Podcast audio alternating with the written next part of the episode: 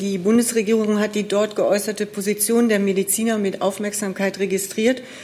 Und das Thema hat für die Bevölkerung eine hohe Bedeutung mit Blick auf die Folgen für die Gesundheit, aber auch für die Mobilität. Und deshalb ist es wichtig, dass alle Aspekte beleuchtet und alle Sichtweisen berücksichtigt werden. Gleichwohl ging die Frage noch an die anderen Ministerien. Genau. Ja, ich kann die Sichtweise ähm, äh, gleich mal darlegen, die wir darauf haben. Die Gesetzgebung ist aus unserer Sicht darauf ausgerichtet, dass alle Menschen überall, wo sie sind und zu jeder Zeit die Außenluft problemlos einatmen können. Das muss für gesunde Menschen gelten, genauso wie für Menschen mit Asthma, für Menschen, die älter sind oder eben vor allen Dingen auch für Kleinkinder, die besonders empfindliche Atemorgane haben. Und diesem Motiv folgen wir bei den Grenzwerten. Liebe Kolleginnen, liebe Kollegen, herzlich willkommen in der Bundespressekonferenz zur Regierungspressekonferenz am Mittwoch. Ich begrüße ganz herzlich die stellvertretende Regierungssprecherin Martina Fietz. Herzlich willkommen und die Sprecherinnen und Sprecher der Ministerien. Liebe Hörer, hier sind Thilo und Tyler. Jung und naiv gibt es ja nur durch eure Unterstützung. Hier gibt es keine Werbung, höchstens für uns selbst. Aber wie ihr uns unterstützen könnt oder sogar Produzenten werdet, erfahrt ihr in der Podcast-Beschreibung. Zum Beispiel per PayPal oder Überweisung. Und jetzt geht's weiter. An Sie ein herzliches Willkommen. Und wie am Mittwoch üblich beginnen wir mit dem Bericht aus dem Kabinett. Frau Fietz, bitteschön. Vielen Dank. Ach, pardon.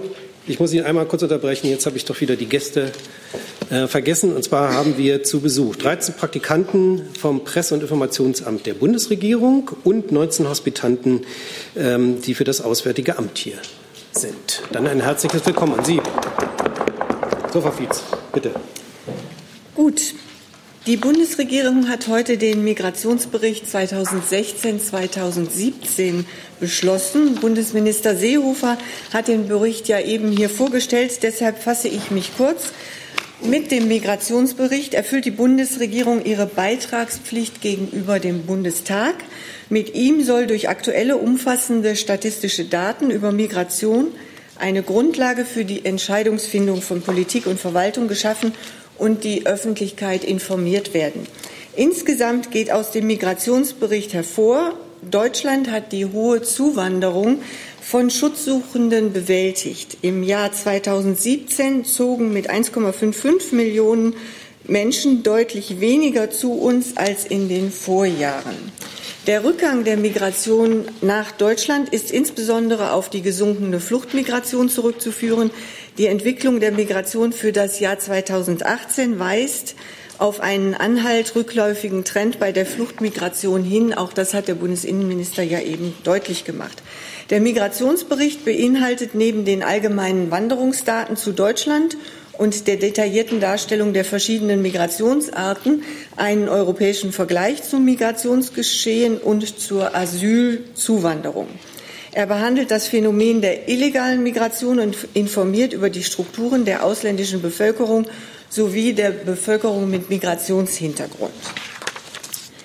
Dann hat das Kabinett auch den Bericht zur Umsetzung der Abschlusserklärung der Londoner Syrien-Geberkonferenz äh, beschlossen.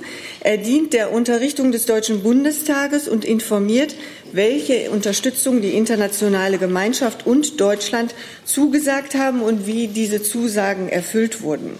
Zu den Ergebnissen. Deutschland hat seine Zusagen nicht nur erfüllt, sondern noch mehr als zugesagt geleistet. Gleiches gilt für die Zusagen der Gebergemeinschaft in London 2016 und Brüssel 2017. Allerdings sind der UN-Hilfsplan für Syrien sowohl äh, trotz dieser Anstrengungen nur zu zwei Dritteln und der UN-Hilfsplan für die gesamte Region nur zur Hälfte gedeckt. Bei den mit Jordanien, Libanon und der Türkei vereinbarten Reformen gibt es Licht und Schatten. Um nur ein Beispiel zu nennen, die deutsche Unterstützung der Menschen in Syrien und der Region zeigte sichtbare Erfolge. So haben aufgrund unserer Hilfe 12.000 syrische Lehrerinnen und Lehrer ihre Arbeit aufgenommen und führen Schulunterricht für über 250.000 syrische Kinder in der Türkei durch. Im Libanon konnte die Einschulungsrate auf 70 Prozent der schulpflichtigen syrischen Kinder signifikant gesteigert werden. Aber wir sind noch nicht am Ziel. Die Bundesregierung hält es deshalb für richtig, das hohe deutsche Finanzierungsniveau für Syrien und die Region beizubehalten. Deutschland leistet nicht zuletzt einen entscheidenden Beitrag dazu, dass das Welternährungsprogramm in Syrien monatlich um über drei Millionen Menschen mit Nahrung versorgen kann. Somit hat die Bundesregierung der Destabilisierung in der Region entgegengewirkt und für die betroffenen Menschen Perspektiven für einen Verbleib in der Region geschaffen. Dann habe ich jetzt noch eine Ankündigung, ähm, und zwar Ergänzend zum Kabinett möchte ich Ihnen noch mitteilen, in der Regierungspressekonferenz hier ist in der Vergangenheit nach der Liste der Kabinettvorlagen gefragt worden, die das Kabinett ohne Aussprache beschlossen hat, die sogenannte Top-1-Liste. Diese Liste wird seit heute immer im Anschluss an die Kabinettssitzung auf www.bundesregierung.de unter dem Menüpunkt Gesetzesvorhaben der Bundesregierung sowie auf unserer Website für Journalisten cvd.bundesregierung.de veröffentlicht. An beiden Stellen finden Sie künftig auch die Tagesordnung der vorangegangenen Kabinettordnung, äh, Kabinettssitzung. So, das war es von meiner Seite. Herzlichen Dank. Gibt es zu diesen beiden Themen Fragen? Das ist der Fall. Herr Jung, bitte. Frau Fietz, ich finde das schön, dass Sie das, äh, sich dazu entschieden haben. Wie kommt das denn? Warum hat das so ähm, lange gedauert? Also gut Ding will Weile haben, Herr Jung, und äh, das Informationsbedürfnis der Journalisten ist der Bundesregierung ein wichtiges Anliegen und deshalb wird es ab jetzt so sein. Dankeschön. Noch dazu eine Frage? Herr Jessen, zu Themen aus dem. Ja, bitte. Ähm, in der vor, vorherigen Pressekonferenz mit Bundesminister Seehofer erwähnte er ein, lobend einen äh, Vortrag äh, des Bundesministers Müller. Ähm, war das das, was Sie jetzt Bezug äh, auf Syrien, äh, die Verpflichtungen genannt haben, oder war das noch etwas anderes? Hat Herr Müller noch zu einem anderen äh, Tagesordnungspunkt vorgetragen? Ähm, Sie wissen, dass wir nicht direkt äh, aus dem Kabinett berichten, aber der Bundesminister Müller hat heute diese Informationen zu Syrien vorgetragen. Ja, ja ich habe es auch nur gefragt, weil ja. wenn ein Ministerkollege es hier anspricht, ja. ist es ja öffentlich. So, dann kommen wir zu anderen Themen. Ich habe gesehen, Herrn Kreuzfeld. Ich würde mich noch mal erkundigen nach der Sitzung der Verkehrskommission, die ja eigentlich heute stattfinden sollte und vom Verkehrsminister Scheuer dann gestern kurzfristig abgesagt worden ist. Da wüsste ich gerne, da sind ja mehrere äh, Ministerien an dieser Kommission mit federführend, ähm, vom Umweltministerium, vom Wirtschaftsministerium und vom Kanzleramt, ob sie über diese Absage vorab informiert waren und ob sie sie gutheißen. Würde ich beginnen? Genau. Ähm, die von Ihnen angesprochene Sitzung ist die Arbeitsgruppe 1 der Nationalen Plattform Zukunft der Mobilität, die zwecks einer Koordinierung der weiteren Arbeiten aller Arbeitsgruppen verschoben wurde, und zwar im Sinne einer verkehrsübergreifenden Betrachtung bedarf es einer engen Abstimmung mit den übrigen Arbeitsgruppen der Plattform. Ein neuer Termin wird hier zeitnah auch mitgeteilt.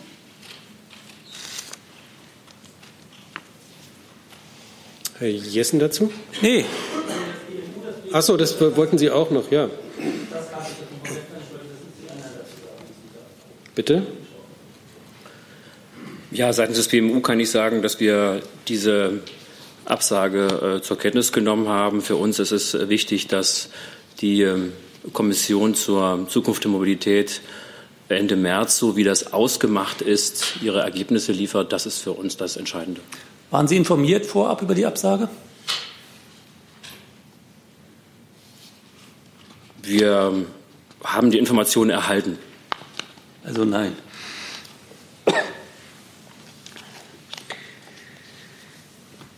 Welches Ministerium hatten Sie noch angesprochen, Herr Kratzfeld? Wirtschaft ist, glaube ich, da noch mitbeteiligt und vom Kanzleramt hätte ich gerne auch noch eine Aussage dazu, wie man das Vorgehen beurteilt. Ich habe ehrlich gesagt den, meinen äh, Vorrednern nichts hinzuzufügen. Und ich muss Ihnen sagen, ich bin gar nicht informiert, inwiefern das Kanzleramt da eingebunden war, vorab informiert war. Äh, so, so wir dazu noch etwas sagen können, würden wir uns bei Ihnen melden. Dazu dann Herr Jessen.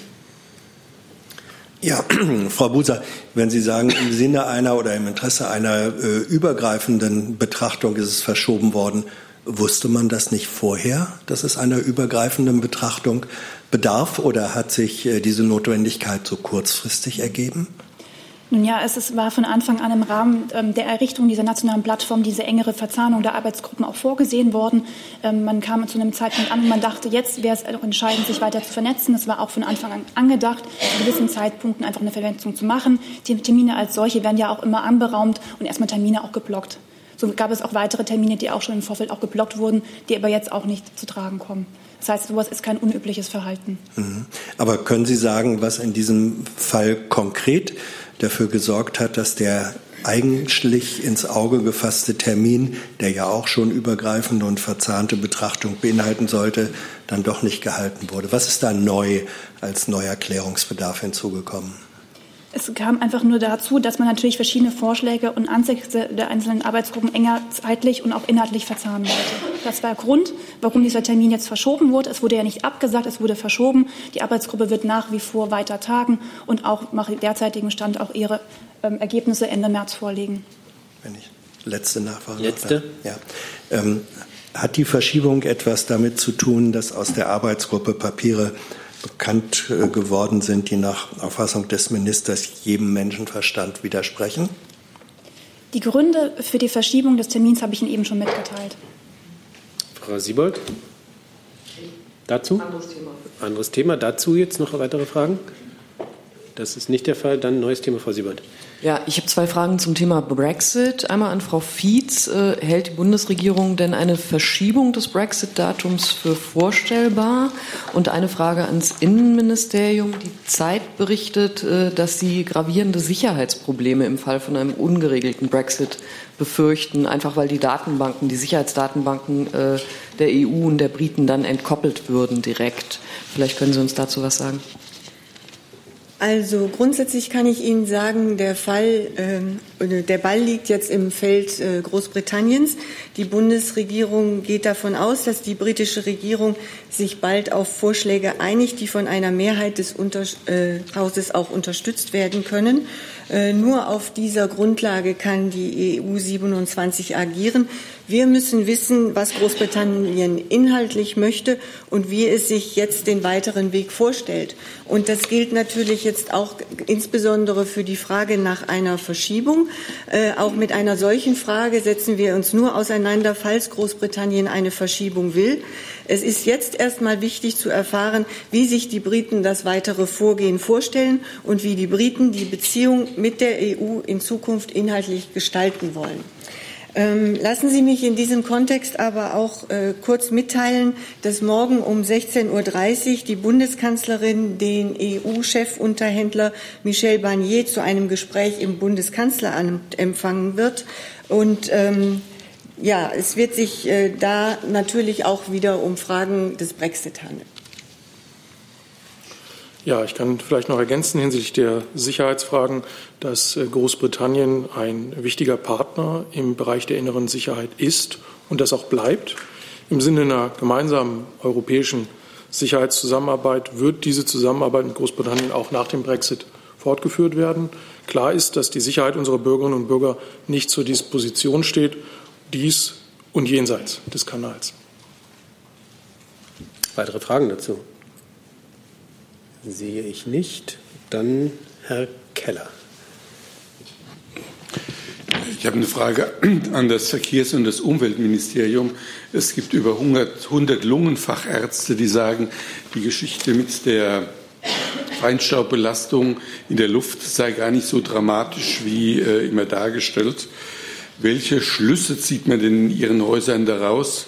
Äh, könnte man von deutscher Seite aus deswegen irgendwelche Fahrverbote oder Einschränkungen äh, aufheben oder muss man da immer auf die EU warten? Ich habe bisher nur einen sehr allgemeinen Satz von Herrn Scheuer dazu gehört. Frau Fietz möchte sich als erstes also, dazu äußern. Lassen Sie mich da vielleicht nur ganz grundsätzlich zu sagen, die Bundesregierung hat die dort geäußerte Position der Mediziner mit Aufmerksamkeit registriert. Und das Thema hat für die Bevölkerung eine hohe Bedeutung mit Blick auf die Folgen für die Gesundheit, aber auch für die Mobilität. Und deshalb ist es wichtig, dass alle Aspekte beleuchtet und alle Sichtweisen berücksichtigt werden. Gleichwohl ging die Frage noch an die anderen Ministerien. Genau. Ja, ich kann die Sichtweise ähm, äh, gleich mal darlegen, die wir darauf haben. Die Gesetzgebung ist aus unserer Sicht darauf ausgerichtet, dass alle Menschen überall, wo sie sind und zu jeder Zeit die Außenluft problemlos einatmen können. Das muss für gesunde Menschen gelten, genauso wie für Menschen mit Asthma, für Menschen, die älter sind oder eben vor allen Dingen auch für Kleinkinder, die besonders empfindliche Atemorgane haben. Und diesem Motiv folgen wir bei den Grenzwerten für Stickstoffdioxid und für Feinstaub. Die Einhaltung dieser Grenzwerte verfolgt genau das Ziel, dass Menschen jederzeit allerorts eine hohe Luftqualität haben und diese auch garantiert ist. Die Definition dieser Grenzwerte, die fußt auf einer soliden wissenschaftlichen Basis. Es ist äh, wissenschaftlich unumstritten, dass Luftschadstoffe wie Feinstaub und Stickoxide zu Entschuldigung, das ist äh, sehr ärgerlich. Ich muss mein Telefon vergessen auszumachen. Das sollte man nie tun, wenn man hier ist. Mir ist es passiert. Ich fange nochmal an. Die Definition dieser Grenzwerte fußt, auf einer äh, soliden wissenschaftlichen Basis. Es ist aus unserer Sicht wissenschaftlich unumstritten, dass ähm, Luftschadstoffe wie Feinstaub und Stickoxide auf, äh, im Körper menschliche Reaktionen hervorrufen können und dass sie die Lebenszeit äh, verkürzen. Sie können Krankheiten befördern. Und der Jahresmittelwert, um den es ja hier in der Debatte auch immer wieder geht, der Jahresmittelwert für Stickstoffdioxid von 40 äh, Mikrogramm pro Kubikmeter, der ist aus Sicht der Weltgesundheitsorganisation am besten dafür geeignet, eben die Gesundheit aller Menschen zu schützen, eben vor allen Dingen auch der empfindlichen Bevölkerungsgruppen. Und zwar bei einer dauerhaften Belastung. Das ist das Entscheidende. Wir reden hier nicht über Einzelereignisse, wir reden über die Luftqualität in Gänze und die dauerhafte Belastung durch einen Luftschadstoff. Und ähm, Belastungen mit Stickoxiden finden wir vor allen Dingen in Städten. Ähm, da kommen sie ja vor allen Dingen vor. Deswegen dreht sich ja die Debatte auch jetzt verstärkt darum, dort, wo ähm, eben auch möglicherweise Fahrverbote drohen. Ich will auch noch mal daran erinnern, dass andere Länder wie zum Beispiel die Schweiz wesentlich schärfere Grenzwerte eingeführt haben. Dort gilt als Jahresmittelwert 30 Mikrogramm pro Kubikmeter. Ähm, die WHO empfiehlt eher sogar 20 Mikrogramm. Und ich verweise auch noch mal darauf, dass die Deutsche Gesellschaft für Pneumologie im November darauf hingewiesen hat, dass es keinen Schwellenwert gebe, also eigentlich gar keinen Wert gibt, bei dem eine Krankheit, eine Erkrankung oder eben eine gesundheitliche Belastung eigentlich vollständig ausgeschlossen werden kann. Und dass genau diese Gesellschaft für Pneumologie auch nochmal darauf hingewiesen hat, dass eben dies deswegen ein Wert, ein Grenzwert, der sich sehr stark an Vorsorge orientiert, also daran, dass wir wirklich ausschließen können, dass eben Menschen ähm, die vielleicht auch eher Atemwegserkrankungen bekommen können, wirklich vor gesundheitlichen Belastungen geschützt werden können. Und so sehen wir auch diesen, diesen ähm, Grenzwert an. Wir sorgen vor damit, dass wirklich alle Menschen äh, vor gesundheitlichen Belastungen durch Luftschadstoffe geschützt sind. Das erst noch einmal grundsätzlich dazu. Ähm, dieser Grenzwert der ist eine, eine Art Qualitätsmaßstab für saubere Luft, ähm, weil er Menschen vor dem Einfluss von Schadstoffkonzentrationen eben in der Luft schützt. Äh, Sie haben die EU angesprochen. Das ist ein Grenzwert, der in der Europäischen Union seit 2010 gilt. Er ist in einem längeren Verfahren, einem breiten Verfahren mit allen europäischen Mitgliedsländern vereinbart worden. Ähm, und er ist in den Air Quality Guidelines der Europäischen Union eben auch entsprechend festgelegt und wird genauso eben auch so erklärt. Es ist ein Grenzwert, der für alle Menschen gelten muss, und zwar bei einer dauerhaften Belastung. Ich möchte mich an dieser Stelle Frau Fietz anschließen und möchte vielleicht um das Zitat äh, zur Gänze noch mal zitieren, wie sich der Minister geäußert hatte. Und zwar sagte er heute Morgen, ich finde die Initiative der 101, 107 deutschen Lungenärzte einen wichtigen und überfälligen Schritt mitzuhelfen, Sachlichkeit und Fakten in diese Debatte zu bringen. Der wissenschaftliche Ansatz hat das Gewicht, den Ansatz des Verbietens, Einschränkens und Verärgerns zu überwinden. Mehr kann ich dazu nicht beitragen. Vielleicht lassen Sie mich noch mal ergänzen, dass äh, natürlich ist das erklärte Ziel der gesamten Bundesregierung ist, für saubere Luft in unseren Städten zu sorgen und dabei gleichzeitig aber auch Fahrverbote nach Möglichkeit zu vermeiden. Und um dafür die äh, richtigen Entscheidungsgrundlagen zu finden, ist es wichtig, dass alle Aspekte der wissenschaftlichen Debatte aufgegriffen werden. Dazu, Frau Gamelin? Pardon? Jetzt muss ich doch noch mal nachfragen. Äh, zu diesem Beitrag. Ähm, erstens ist die Bundesregierung wirklich äh, willens, jetzt nochmal eine Feinstaubdebatte zu gesundheitlichen Schäden aufzumachen, weil das war ja eigentlich zumindest bislang unstrittig. Und die zweite Frage zum Informationsstand der Bundesregierung. Wir haben da heute angerufen bei dieser Gesellschaft für Pneumologie und die wussten gar nichts von diesen Statements. Also da würde ich gerne noch mal nachfragen, ob Sie da vielleicht weitergehende Erkenntnisse haben. Also ich kann dazu sagen, das ist ja eine offizielle Äußerung der äh, Deutschen Pneumologischen Gesellschaft gibt. Die ist Ende November veröffentlicht worden. Ein klares Positionspapier, die sogar die Regierung und die äh, Politik auffordert, noch schärfere Grenzwerte festzulegen. Uns ist jetzt nicht bekannt, dass es jetzt da eine Änderung dieser Position eben ähm, geben würde. Das ist das, was, worauf ich mich jetzt offiziell beziehen kann. Ähm, das ist von zahlreichen Wissenschaftlern so unterstützt worden. Das ist uns äh, bekannt als Position. Und ich kann nur sagen, es sind ja Mitglieder dieser Gesellschaft äh, zitiert worden. Ähm, das ist äh, der Informationsstand, der jetzt ja neu zu dieser Diskussion geführt hat. Und grundsätzlich geht es jetzt nicht um die Frage, machen wir eine neue Feinstaubdebatte auf, sondern es, das ist ja ein, ein Prozess äh, der politischen Entscheidung. Und in diesem Prozess müssen halt alle Aspekte auch der wissenschaftlichen Erkenntnisse berücksichtigt werden. Ich will vielleicht noch mal fachlich eines zum Thema Stickoxid sagen. Man fragt sich ja vielleicht, warum gucken wir denn so genau auf diesen einen Schadstoff? Das machen wir aus einem ganz bestimmten Grund. Weil wissenschaftlich ganz gut erwiesen ist, dass da, wo Stickoxide sind in der Luft, sich noch viele andere Luftschadstoffe befinden. Das ist eine wesentliche Motivation und eine wesentliche wissenschaftliche Begründung dafür, dass wir uns sehr stark um diesen Luftschadstoff Gedanken machen. Dort, wo er auftritt, ist relativ gut bewiesen, dass dort auch viele andere Luftschadstoffe auftreten. Er ist ein Marker für ein Gemisch von Luftschadstoffen. Und deswegen ist es so wichtig, diesen zu verfolgen, zu untersuchen und eben auch immer wieder regelmäßig zu messen, zu messen und in Augenschein zu nehmen, ist eine bestimmte Belastung gesundheitsgefährlich. Das ist ein wesentlicher wissenschaftlicher Fakt nochmal, den ich da gerne anbringen möchte. Danke. Dann dazu Frau Wolfskamp. Ja, mich würde die Position des Bundesgesundheitsministeriums dazu noch interessieren zu den Grenzwerten.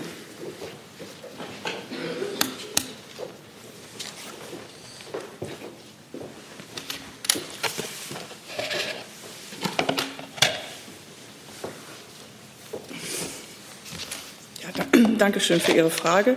Ähm, ich kann Ihnen zu der Stellungnahme der Ärzte sagen, das sind für uns ernstzunehmende Stimmen und es ist aus gesundheitspolitischer Sicht richtig, die Gefahren durch Feinstaub wissenschaftlich einzuordnen und die Diskussion dadurch auch zu versachlichen. Ähm, diese Stimmen zu, wissenschaftlich zu bewerten und mögliche Konsequenzen daraus zu ziehen, ist aber nicht Sache des BMG, sondern das war ja schon klar, an wen es sich richtet. Dazu, Herr Jessen.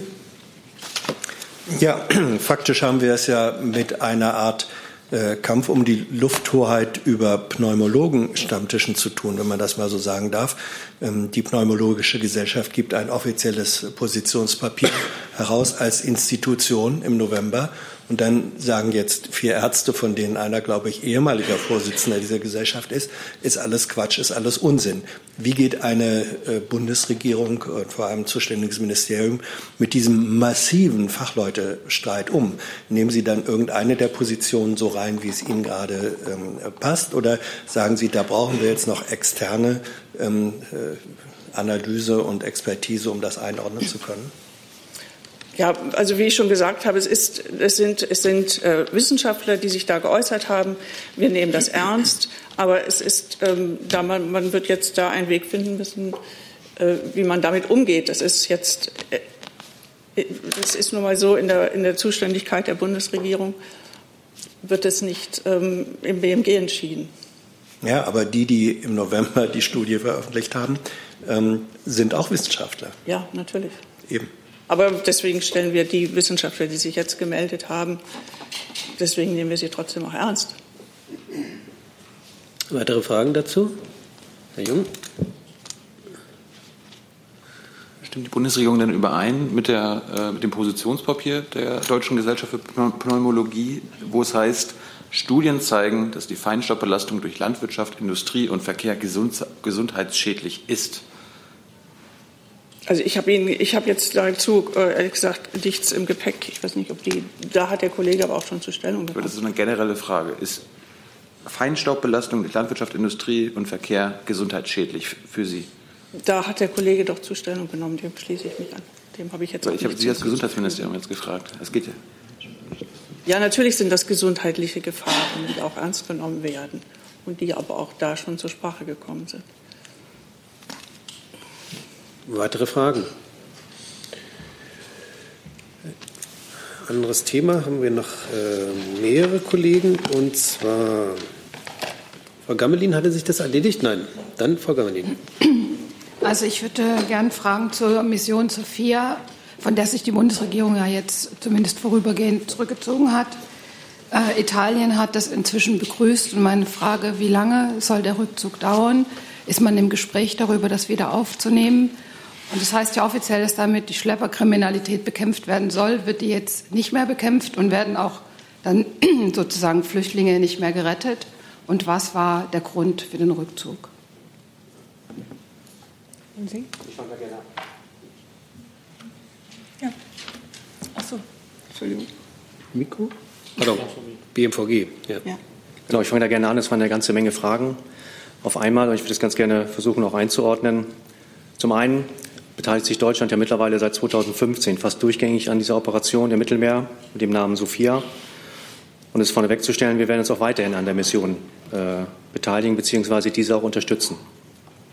Ziel der Mission ist die Bekämpfung der kriminellen Schleuser, äh, Schleuserwesens im zentralen Mittelmeer sowie die Ausbildung der libyschen Küstenwache. Es war auch der Ursprung äh, dieser Mission, den Menschen, die dafür Sorge tragen, dass andere Menschen diesen gefährlichen Weg über das Mittelmeer nehmen, das Handwerk zu legen. In den zurückliegenden Monaten war aber unser Schiff dort eingesetzt, wo es andere Aufgaben, die auch mandatskonform sind, die aber nicht der Schleuserbekämpfung bzw. der Flüchtlingsrettung äh, prioritär waren, sondern die waren dafür eingesetzt, um ein Lagebild zu erstellen, um gegen Ölschmuggel und die Durchsetzung eines Waffenembargos äh, sich äh, ähm, einzusetzen. Und sie waren in einem Gebiet eingesetzt, wo keinerlei Flüchtlingswege bzw. Schleuserwege in den letzten Monaten zu verzeichnen waren. Dazu kommt, dass sich auch im, im letzten Jahr, darüber wurde ja auch berichtet, äh, das Mandat der Europäischen Union nur temporär bis Ende März verlängert wurde. Deshalb haben wir uns entschieden, die deutsche Beteiligung mit einem Schiff vorerst auszusetzen, aber jedoch unsere Beteiligung an dem Hauptquartier. Das heißt, wir stellen da Personal beziehungsweise auch auf dem Führungsschiff der Italiener, wo auch Personal eingesetzt ist, weiterhin zu beteiligen. Und wir haben eben äh, den, den, den Zeitpunkt genutzt, da es jetzt an der, an, der, an, der Zeit, war, dieses Schiff, was jetzt unten ist, abzulösen, eben diesen Wechsel genutzt, um eben auch der politischen Diskussion den Raum zu geben, äh, um die Präsenz dem, dem, mit dem Schiff entsprechend zu unterbrechen. Dieses Schiff, was dafür vorgesehen war, wird im, äh, in der Nordsee eingesetzt, wird an NATO-Übungen teilnehmen und wird dann auch binnen kurzer Zeit zur Verfügung stehen, sollte sich die politische Situation hinsichtlich des Mandats wieder ändern, auch sofort ins Mittelmeer verlegen zu können. Und ich kann da noch ergänzen, dass die Bundesregierung sich auf EU-Ebene natürlich weiter dafür einsetzt, dass die Operation äh, fortgesetzt werden kann, also äh, dass auch da eine europäische Gesamtlösung gefunden wird. Und äh, dann, das haben Sie ja gehört, ist auch die Ein Wiedereingliederung des dafür vorgesehenen Schiffes möglich. Aber wir müssen auf europäischer Ebene eine Lösung finden, die über den 31. März hinausreicht. Dazu Frau Pugluy. Bitte. Ja, äh, für Frau Fitz und auch für äh, Bürger. Äh, es ist uns, also, äh, wir haben gelesen, es ist auch irgendwie unter drei beschäftigt worden, dass Italien irgendwie, also die Art Linie von äh, Matteo Salvini äh, äh, den letzten Monaten äh, eine Rolle gespielt hat in dieser Entscheidung. Ich möchte gerne eine Bestätigung und verstehen, in, inwieweit Italien hat eine Rolle gespielt, also die, die, die Artelinie von Salvini. Und heute hat Salvini gesagt, dass äh, wenn die Regeln von äh, Sofia nichts ändern, ähm, die, die, die Mission äh, könnte seiner Meinung nach tatsächlich äh, beendet werden. Und natürlich die Regeln, die Italien äh, beanstandet, ist die Tatsache, dass alle Flüchtlinge, äh, die gerettet worden sind, müssen nach Italien, sollten nach Italien ähm, gebracht werden. Also was haltet die Bundesregierung davon? Sollte die diese Regeln ändern oder muss, muss in die Zukunft auch so sein, dass Italien alles nehmen, alle die Flüchtlinge nehmen muss? Also die Position der Bundesregierung dazu war ja von Anfang an, dass ähm, auch über den, äh, die Mission äh, EUNAVFOR hinaus, äh, wenn die Mittelmeeranrainerstaaten wie Italien europäische Solidarität einfordern bei der Verteilung von Menschen, die aus Seenot gerettet werden und in äh, Europa äh, an Land gebracht werden, dass die Bundesregierung äh, diese Forderung äh, legitim findet und unterstützt. Und wir ähm, deswegen auch uns immer wieder beteiligt haben äh, an Ad-hoc-Verteilungen äh, von ähm, aus Seenot geretteten aus dem Mittelmeer. Äh, und wir haben uns deswegen äh, und, und eigentlich viel wichtiger, wir ähm, insbesondere die Diskussion in Brüssel ähm, auch sehr aktiv begleiten ähm, und versuchen voranzubringen, für einen Mechanismus, der es erlauben würde, ähm, die Frage der Verteilung von aus Seenot geretteten auf die EU-Mitgliedstaaten äh, ja, so zu regeln, dass es eben nicht jedes Mal wieder von Einzelfall zu Einzelfall entschieden werden muss. Also ähm, auch für Sofia, also nicht alle nach Italien, eine bessere Verteilung. Wie gesagt, ich habe gesagt, das gilt jetzt äh, ganz grundsätzlich äh, für die Problematik von in Seenot Geretteten äh, im Fall äh, der Mission äh, EUNAVFOR Med Sophia ähm, ist es in der Tat so, wie Sie sagen. Italien hat äh, im letzten Sommer ähm, äh, öffentlich erklärt, ähm, dass die bisherige Regelung, dass die Ausschiffung automatisch immer in Italien stattfindet, aus italienischer Sicht nicht mehr ähm, akzeptabel ist. Und äh, wir haben auch in diesem Kontext äh, uns in den europäischen Diskussionen dafür eingesetzt, dass man eine Lösung findet, die für alle Seiten akzeptabel ist. Ähm, und dass es eben eine klare Regelung gibt ähm, für die Ausschiffung ähm, so dass die Mission eben ihr Mandat auch äh, erfüllen kann. Und welche Rolle hat Italien die Artelinie von Salvini gespielt in der Entscheidung der Bundesregierung, in der aktuellen Entscheidung, diese Beteiligung auszusetzen? Also ich glaube, ich habe dazu gerade den, den Kontext ausgeführt, in dem sich diese Diskussion in den letzten Monaten abgespielt hat. Sie, wissen Sie, in Italien, das wird jetzt interpretiert fast wie etwas gegen Italien. Und mein, unser Versuch ist zu verstehen, diesen Hintergrund, um äh, einfach auch Streiten vielleicht zu vermeiden und zu verstehen, dass äh, also Berlin unterstützt Italien in dem Sinn, dass äh, die Flüchtlinge besser verteilt in der Zukunft äh, werden müssen. Und jetzt fragt eine kleine Mandate für, also diese, diese Entscheidung war nicht gegen Italien getroffen oder wegen die Artillinen von Salvini.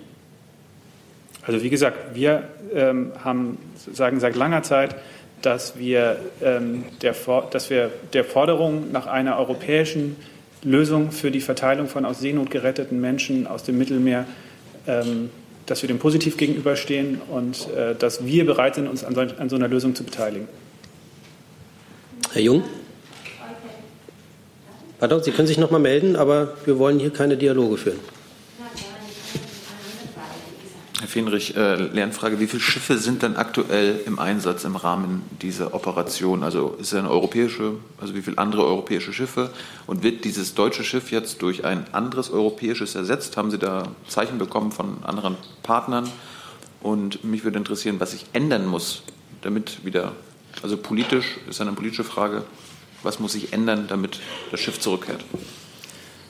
Zu den ganz konkreten Zahlen, wie viele Schiffe die Europäische Union jetzt eingesetzt hat, kann ich nur einen Anhalt geben. Ich meine zwischen drei und vier Schiffen, aber auch noch zwei bis drei äh, Flugzeuge, die zurzeit sich an der Operation beteiligen.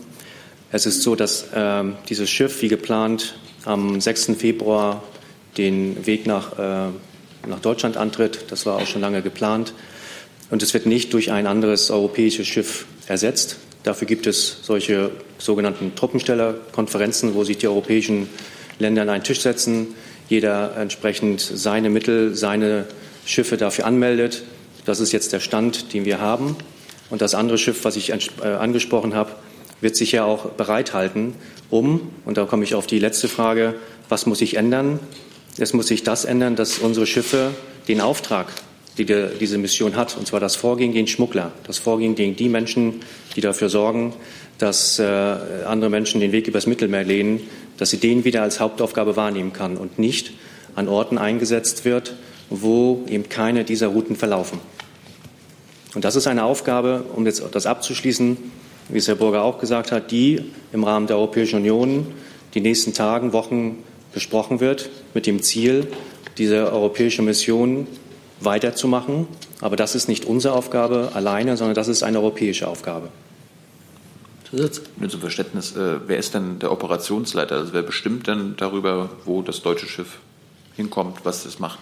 Ganz genau. Wir sind ja in einem Verband der Europäischen Union, wo jemand, und zwar in diesem Fall ein Operationshauptquartier, das Sagen hat. Und die sagen uns, beziehungsweise dem Schiff, wo es eingesetzt wird. Und das ist in vielen, vielen anderen äh, Operationen genau das Gleiche.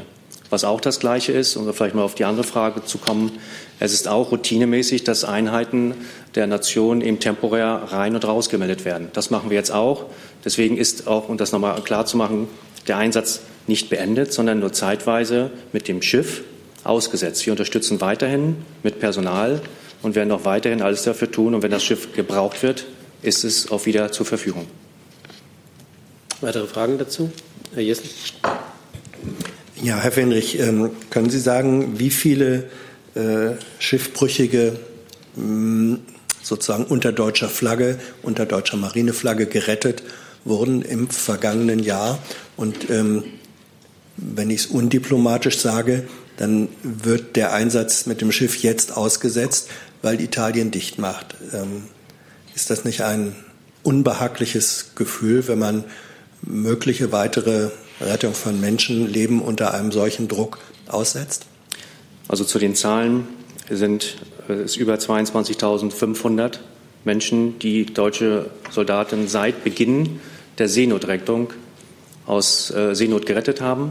Man muss dabei unterscheiden. Deutschland war ja quasi im Ursprung 2015 noch äh, dabei und deswegen sind das die 22.500. Insgesamt die Europäische Union sind wir über knapp äh, 45.000 Menschen, die in Seenot gerettet wurden.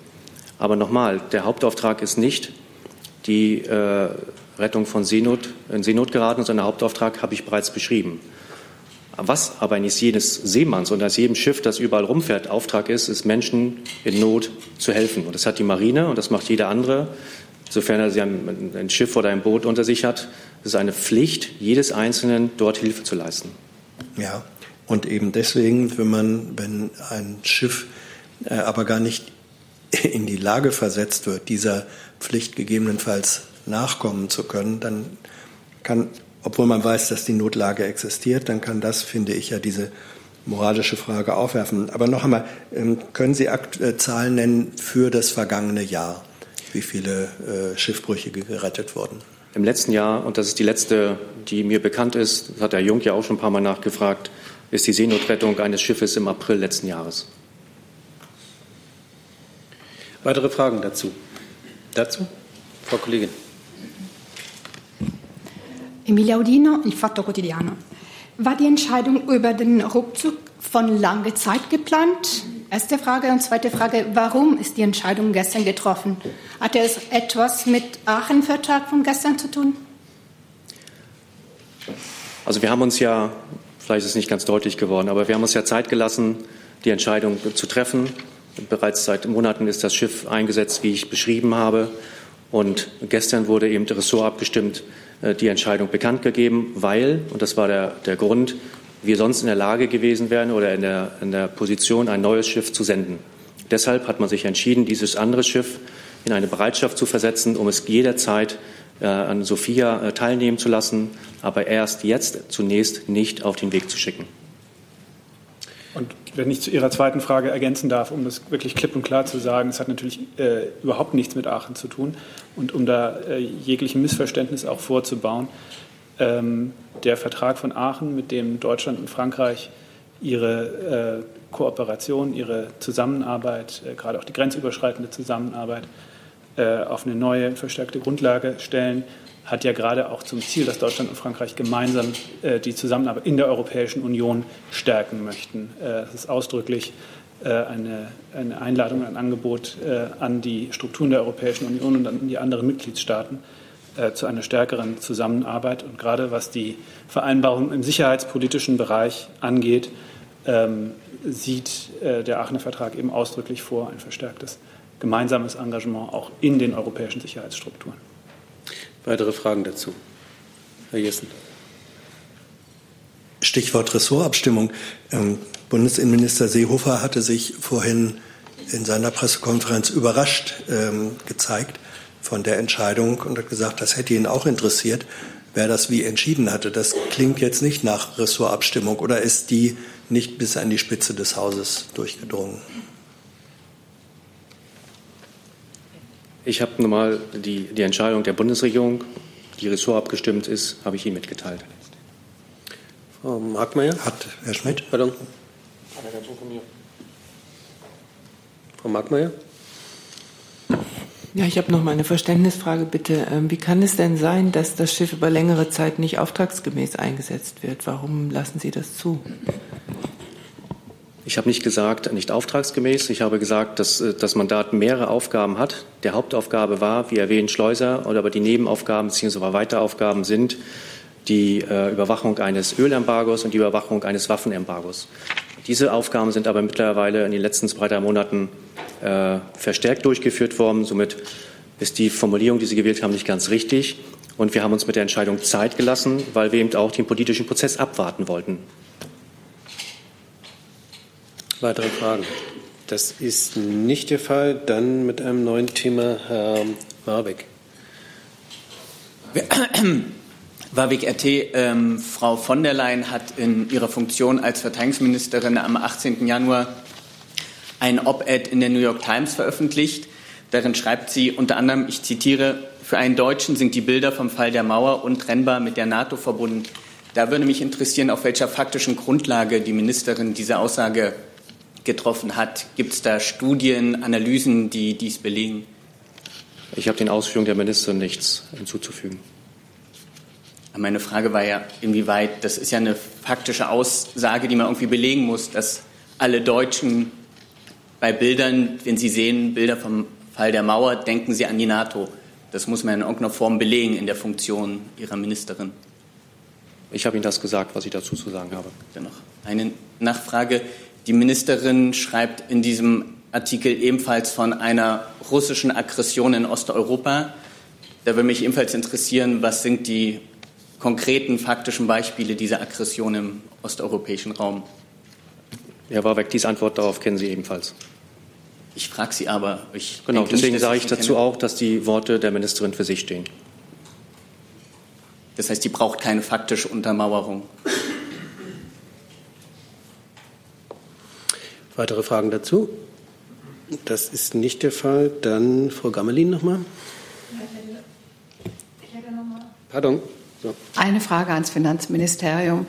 Es stehen ja noch einige Gesetzesentwürfe aus und auch Vorhaben aus, unter anderem zum Abbau des Soli, zu Shared Deals, zur Forschungsförderung und äh, zur Reform der Abgeltungssteuer. Da wollte ich gerne fragen, wann diese Referentenentwürfe kommen. Und Zusatzfrage noch dazu, äh, gibt es auch was zur Anzeigepflicht für Steuerberater? Es gab jetzt wieder die Diskussion wegen Steuer Verschleppung und Nichtzahlung wird es diese Anzeigepflicht geben? Ähm, Frau Gammelin, alle die von Ihnen erwähnten ähm, Gesetzesvorhaben sind derzeit in Arbeit, in unterschiedlichem Bearbeitungs- und Finalisierungsstand und werden dann sozusagen, äh, wenn sie dann auf die Kabinettsliste kommen, auch entsprechend äh, terminlich angekündigt. Das, da bin ich mir ganz sicher, dass das so ist. Ich wollte gerne fragen, wann das denn so ist. Wenn es soweit ist, werden wir darüber Auskunft geben. Und äh, gibt es die Anzeigepflicht für Steuerberater? Auch hier gilt sozusagen, wenn hier ein Gesetzentwurf erarbeitet wurde und vorliegt, dann wird er auch entsprechend angekündigt und ähm, entsprechend auch teilweise auch Referentenentwürfe auch bei uns auf die Homepage eingestellt. Aber wir kündigen ja sozusagen, es ist der gute, der gute Brauch, dass wir dann, wenn die Termine feststehen, ankündigen und nicht im Vorfeld sozusagen ähm, darüber spekulieren, wann denn die Kolleginnen und Kollegen der Fachebene soweit sind. Weiter. wie immer halten wir Sie da gerne auf dem Laufenden, Sie und Ihre Kolleginnen und Kollegen. Weitere Fragen dazu? Das ist nicht der Fall. Dann hatte ich auf meiner Liste Herr Jung noch mit einem anderen Thema. Am Montag wussten Sie äh, nichts von der neuen Oxfam-Studie. Da würde mich mittlerweile äh, interessieren, ob Sie sich mit der beschäftigt haben. Da geht es ja im Groben darum, dass mittlerweile das reichste Prozent der Deutschen äh, über so viel Vermögen verfügt wie die 87 ärmeren Prozent. Ja, ich kann Ihnen dazu sagen, äh, die Bundesregierung beobachtet die globale wirtschaftliche Entwicklung genau. Und in den vergangenen Jahren und Jahrzehnten wurden im Kampf gegen die Armut weltweit zwar wichtige Fortschritte erzielt, insbesondere in Asien, sie waren aber noch nicht genug. Auch hält die wirtschaftliche Entwicklung nicht überall mit dem rasanten Bevölkerungswachstum mit, zum Beispiel in vielen Ländern Afrikas. Bereits heute ist mehr als die Hälfte der Bewohner in Afrika jünger als 25 Jahre. Das stellt eine große Herausforderung dar.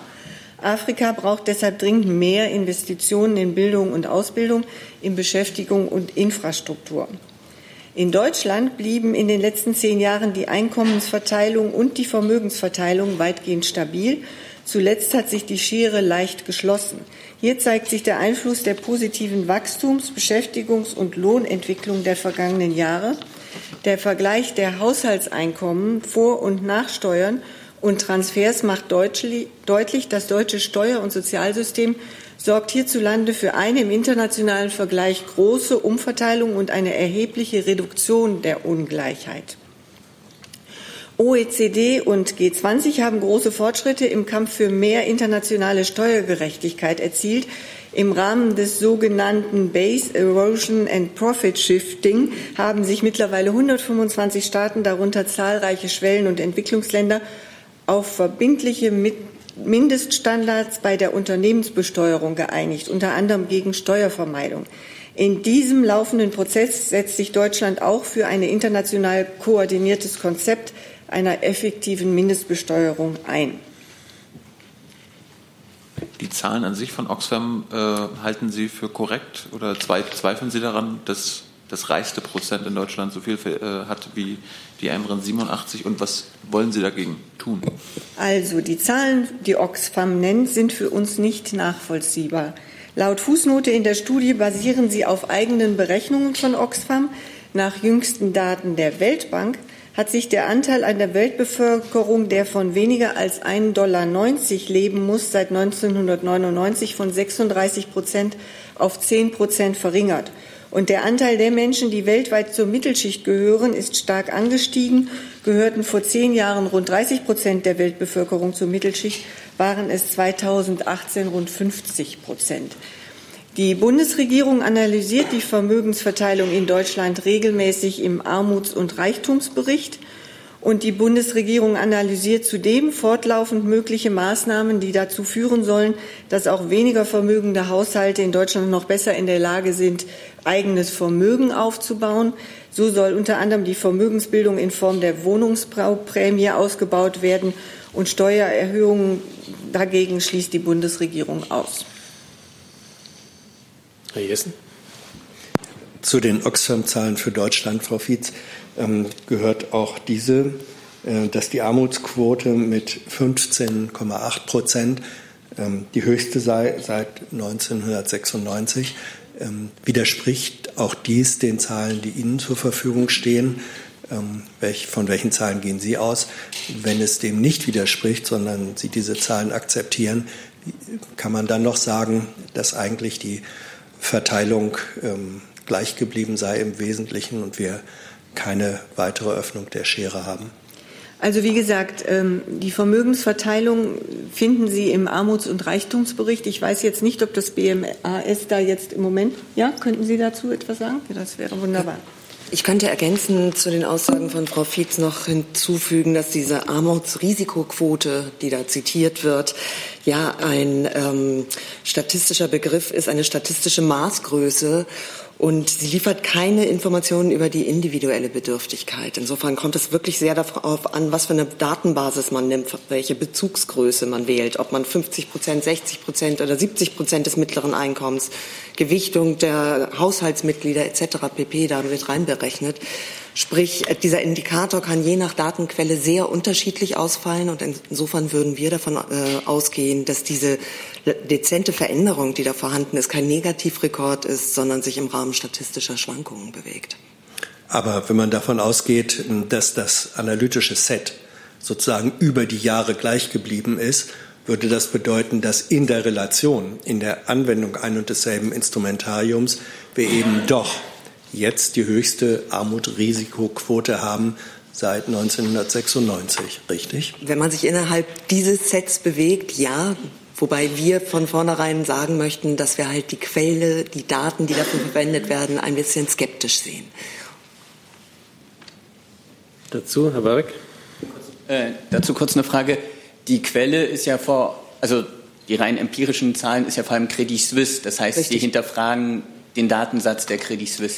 Ja, äh, wir nicht den Datensatz, sondern äh, die Art, wie Sie bestimmte Dinge zusammengefasst haben. Also zum Beispiel der Nettovermögensbegriff, den die Credit Suisse verwendet, der ist insgesamt sehr umstritten, weil dort ähm, beispielsweise auch Menschen, die in reichen Ländern leben und dort vergleichsweise arm sind, bereits zu den sehr armen Menschen weltweit gerechnet werden. Und der Vergleich nun, sagen wir mal, zwischen einem armen Menschen in den USA und einem armen Menschen in äh, einem afrikanischen Entwicklungsland ist doch ziemlich äh, unterschiedlich. Die werden aber in die gleiche Gruppe gepackt. Und alleine dadurch ist uns das äh, für uns nicht sonderlich überzeugend. Weitere Fragen zu dem Thema, Herr Jung? Haben Sie eigene Zahlen darüber, wie sich der Reichtum der deutschen Multimilliardäre letztes Jahr angehäuft hat? Also Oxfam spricht davon, dass sie um 20 Prozent, also noch reicher geworden sind. Und Frau Fietz, hält das die Bundesregierung für ein Problem? Oder ist das schön? Also was die Zahlen anbelangt, äh, kann ich damit keinen Werten dienen. Sie wissen, dass es grundsätzlich relativ schwierig ist, Reichtum zu messen. Äh, gerade in Deutschland gibt es da ja auch so etwas wie eine äh, diskrete Verhaltensweise der Menschen mit sehr viel Geld. Das BMAS trägt bereits dazu bei, dass es eine Verbesserung der Datengrundlage gibt, indem es die Integration einer hochvermögenden Stichprobe in das sozioökonomische Panel fördert.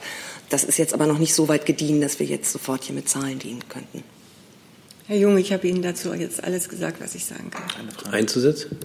Sie sagen gerade, die Milliardäre sind sehr diskret. Das könnte man ja ändern. Also man könnte ja äh, sich da bemühen, für mehr Transparenz zu sorgen, um herauszufinden, wie viel Geld da wirklich lagert. Ist das was für die Bundesregierung? Meines Wissens ist das nichts, was jetzt gerade konkretes Regierungshandeln wäre. So, gibt es noch. Teilt das die Bundes Pardon? Teilt das auch die Bundesregierung? Dass es derzeit keine Notwendigkeit gibt für eine stärkere Das habe ich nicht gesagt, dass es keine Notwendigkeit gibt, sondern meines Wissens ist es kein konkretes Regierungshandeln. Das ist eine andere Aussage. Ich habe ja auch meine Frage an die Bundesregierung gestellt mit meinem Wording. Das bezog sich nicht auf Ihre Aussage. Also wie ich das eben schon gesagt habe, hat die Bundesregierung den Vergleich der Haushaltseinkommen ähm, immer sehr deutlich im Blick. Und äh, es ist klar, dass in Deutschland das deutsche Steuer- und Sozialsystem für äh, eine Umverteilung sorgt und für eine enorme Reduktion der Ungleichheit. Und in diesem Sinne arbeitet die Bundesregierung weiter. Weitere Fragen dazu? Die sehe ich nicht. Habe ich noch irgendeinen Fragesteller? Frau Fietz hat noch einen Nachtrag. Ich kann noch zu unserem Eingangsthema sagen, dass äh, die, das Bundeskanzleramt über die Verschiebung äh, der Arbeitsgruppe des Termins informiert gewesen ist. Dann haben wir jetzt noch Herrn Keller, Herrn Kollegen Herrn Warbeck. Ich habe noch eine Frage ans Wirtschaftsministerium zur Kohlekommission. Da ist ja heute der ähm, Entwurf der Abschluss, des Abschlussberichts bekannt geworden. Ähm, geht man denn bei Ihnen davon aus, dass der dann am Freitag endgültig vorgelegt wird? Und gibt es da schon irgendwelche Kommentare von Ihnen? Ich glaube, Herr Keller, Sie kennen die Antwort, die da jetzt kommt. Wir warten natürlich äh, das Endergebnis der Beratung ab und vorher kommentieren wir es natürlich nicht. Weitere Fragen dazu? Dann Herr Kollege, bitte. Der Asahi Shimbun. Ich wollte fragen, und zwar hat der Spiegel gestern berichtet, dass der Chef der Gewerkschaft der Polizisten dazu aufgefordert hat, AfD-Kandidaten von der Polizei sollen sich vom rechtsnationalen Flügel der Partei ähm, distanzieren. Und außerdem äh, sind drei neue Fälle im Fall äh, oder Verdachtsmomente im Fall NSU 2.0 in äh, Hessen aufgetaucht. Da wollte ich mal fragen, vielleicht ans Innenministerium, ähm, ja, wie erklären Sie sich das, diese gehäuften Fälle von ja, vermutlichem Rechtsextremismus im Staat? Sagen, und was denkt die Regierung denn dagegen zu tun, dass sowas ja leider die Norm, sage ich jetzt mal, bleibt? Also äh, ganz grundsätzlich zu der Frage, ähm, inwieweit äh, sind Beamte zum Beispiel dazu verpflichtet, ähm, sich zur verfassungsmäßigen Ordnung äh, zu bekennen, kann ich Ihnen sagen, dass nach entsprechend Paragraph 60 des Bundesbeamtengesetzes das eine der Grundpflichten ist, die jeden Beamten und jede Beamtin betreffen, dass sie sich eben zur verfassungsgemäßen Ordnung bekennen müssen. Bestehen nun zureichende tatsächliche Anhaltspunkte dafür, dass ein Beamter sich von diesem Bekenntnis auf welche Art und Weise auch immer distanziert hat, berührt das zunächst mal eben seine zentrale Grundpflicht und das berührt insofern den Dienstvorgesetzten, als dass dieser dann dazu verpflichtet ist, entsprechend des Paragraphen 17 des Bundesdisziplinargesetzes ein äh, Disziplinarverfahren gegen den betreffenden Beamten oder die Beamtin einzuleiten. Aus welcher Quelle Anhaltspunkte, die so etwas zur Folge haben können, eine solche Einleitung nun stammen und ob diese Informationen zum Beispiel ja, ähm, eingestuft sind oder allgemein zugänglich sind, das ist dabei zweitrangig. Voraussetzung ist aber in jedem Fall eine gewisse Konkretisierung dieses Fehlverhaltens. Grundsätzlich ist es so, dass ähm, zum Beispiel die Mitgliedschaft in ähm, Vereinigungen, die eben als Prüffalle oder in dem Fall als Beobachtungsobjekt äh, des Bundesamtes für Verfassungsschutz oder der Landesämter eingestuft worden sind, zunächst einmal ähm, dazu führen, dass grundsätzlich äh, eine solche Möglichkeit besteht, dass wir eben hinreichende tatsächliche Anhaltspunkte für ein solches Fehlverhalten haben. Es kommt aber immer hinzu, dass eine konkrete Handlung oder ein konkretes Fehlverhalten äh, gefunden werden muss, um eben ein solches Disziplinarverfahren durchführen zu können. Diese abstrakte Beschreibung ähm, leitet dazu hin, dass ich Ihnen, da bitte ich um ein Verständnis, zu den konkreten Einzelfällen, die jetzt in den Ländern oder eben auch beim Bund geprüft werden, nichts sagen kann. Das ist der Grundsatz, nach dem vorgegangen wird. Und äh, das ist der Grundsatz, nach dem eben der jeweilige Dienstherr solche disziplinarischen Verfehlungen zu prüfen hat. Zusatz? Ja, eine Nachfrage hätte ich noch. Sie haben sich ja gerade ähm, darauf bezogen, dass jeder Polizist äh, das eigentlich schon wissen sollte, dass er ja, sich äh, zur Verfassung bekennen soll. Wieso ist es denn dann trotzdem notwendig, dass der äh, Chef der Gewerkschaft der Polizei den Beamten, die das ja eigentlich besser wissen sollten als Sie und ich, das nochmal äh, mitteilen muss? Und das ist sicherlich eine freundliche Erinnerung an alle Beamtinnen und Beamte, dass sie diese Dienstpflichten zu beachten haben. Weitere Fragen dazu? Hey Leute, Jung und Naiv gibt es ja nur durch eure Unterstützung. Ihr könnt uns per PayPal unterstützen oder per Banküberweisung, wie ihr wollt. Ab 20 Euro werdet ihr Produzenten im Abspann einer jeden Folge und einer jeden Regierungspressekonferenz. Danke vorab. Dann der letzte Fragesteller, Herr Barbeck. In den letzten Wochen wurde aufgedeckt, dass eine britische Geheimoperation gerade versucht, über ein Europa Einflusscluster aufzubauen. Das Ganze läuft unter dem Namen Integrative Initiative. Mich würde interessieren, sind der Bundesregierung, sind dem BMI diese Maßnahmen bekannt? Als Schwerpunktland wurde auch Deutschland definiert. Der Name des Kopf der deutschen Zelle und auch dessen Führungsoffiziers sind auch bekannt. Deswegen die Frage, ist das bekannt und wie bewertet die Bundesregierung dies? Also dazu liegen mir jetzt keine Informationen vor. Da würde ich Sie bitten, das vielleicht noch mal zu konkretisieren und als schriftliche Frage an uns einzureichen. Dann schauen wir da gerne noch mal. Aber im Moment ist mir dazu hier keine Information mhm. bekannt. Weitere Fragen dazu? Das ist nicht der Fall. Ein Nachsatz. Eine Nachfrage? Dann noch. Ähm, einer der Mitglieder dieses Clusters ist auch der Leiter der Abteilung für Außenpolitik im Konrad-Adenauer-Haus, also direkt angegliedert an die Kanzlerin, darüber liegen Ihnen auch keine Informationen vor. Also ich kann diese äh, Aussage, die Sie jetzt getätigt haben, nicht bestätigen und ich kann Ihnen dazu auch keine Informationen geben. Ich habe auch noch mal eine Ergänzung zur Absage der AG1. Herr Kreuzert hat ja speziell danach gefragt und äh, meine Aussage so interpretiert, dass das BMU nicht informiert worden sei. Ich habe mir das noch mal angeschaut und wir sind vor der Absage an die Mitglieder informiert worden. Herzlichen Dank. Dann beende ich die Bundespressekonferenz. Oder Herr Kreuzfeld, wollen Sie noch mal nachfragen dazu? Mal kurz informiert, aber nicht sozusagen um Einvernehmen gebeten, sondern es war eine einseitige Information, ja? Es war eine Information, ja. Dankeschön. Und ich bedanke mich für die Aufmerksamkeit. I'm thinking